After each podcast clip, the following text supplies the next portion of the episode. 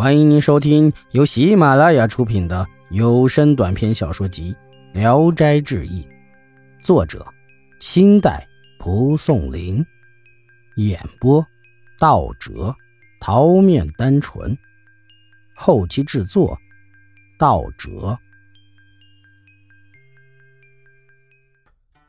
张不良有个商人到河北去，途中突然就下起了冰雹。他急忙到庄稼地里躲起来。这时听到天空有人说：“这是张不良的地，不要伤害他的庄稼。”商人觉得很奇怪，暗地里想：姓张的既然不良，为什么还要庇护他呢？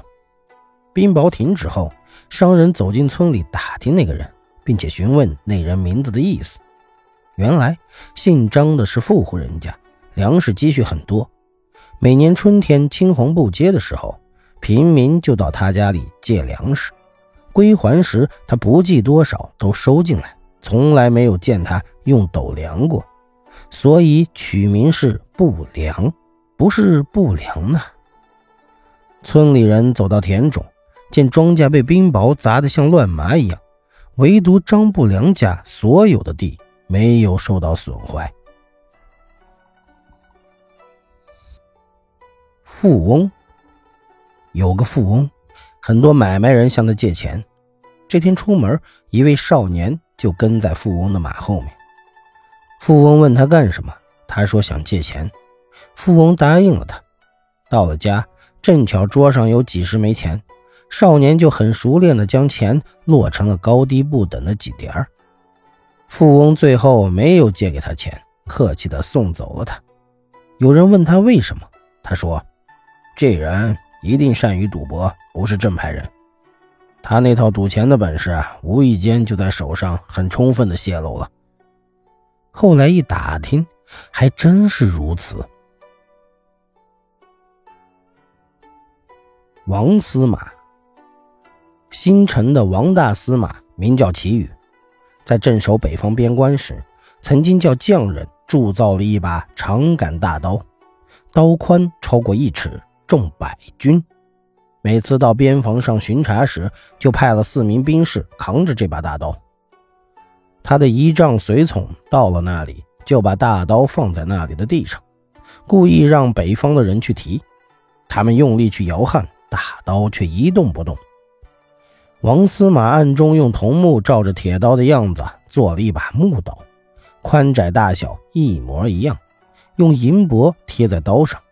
时常骑在马上舞动大刀，北边各个部落的人远远见了，没有不吃惊害怕的。王司马又叫人在防线的外边埋上了苇箔作为界墙，横向十余里长，形状好像篱笆墙一样，故意散布说：“这就是我的长城。”北边的敌兵把苇箔全部拔掉，放火烧了。王司马又命人设置上了篱墙。连接烧了三次以后，他就叫人在苇篱下埋上了火药石块，设上引信。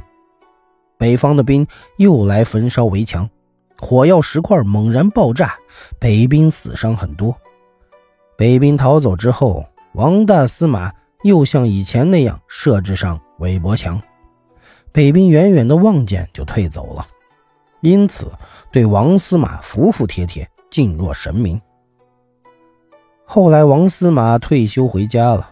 边塞上又有敌兵侵犯的警报，朝廷召他回去再镇守边塞。王司马这时已经八十三岁了，他极力支撑着病弱的身体，进宫向皇帝当面辞行。皇帝劝慰他说：“只是劳你躺着处理边防事务罢了。”于是，王司马又到了边塞，每到一处就躺在军中的营帐之中。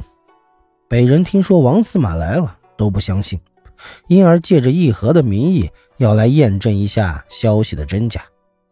掀开帘子，见王司马神气安闲地躺在床上，就都向着床跪倒拜见，吃惊地退出去了。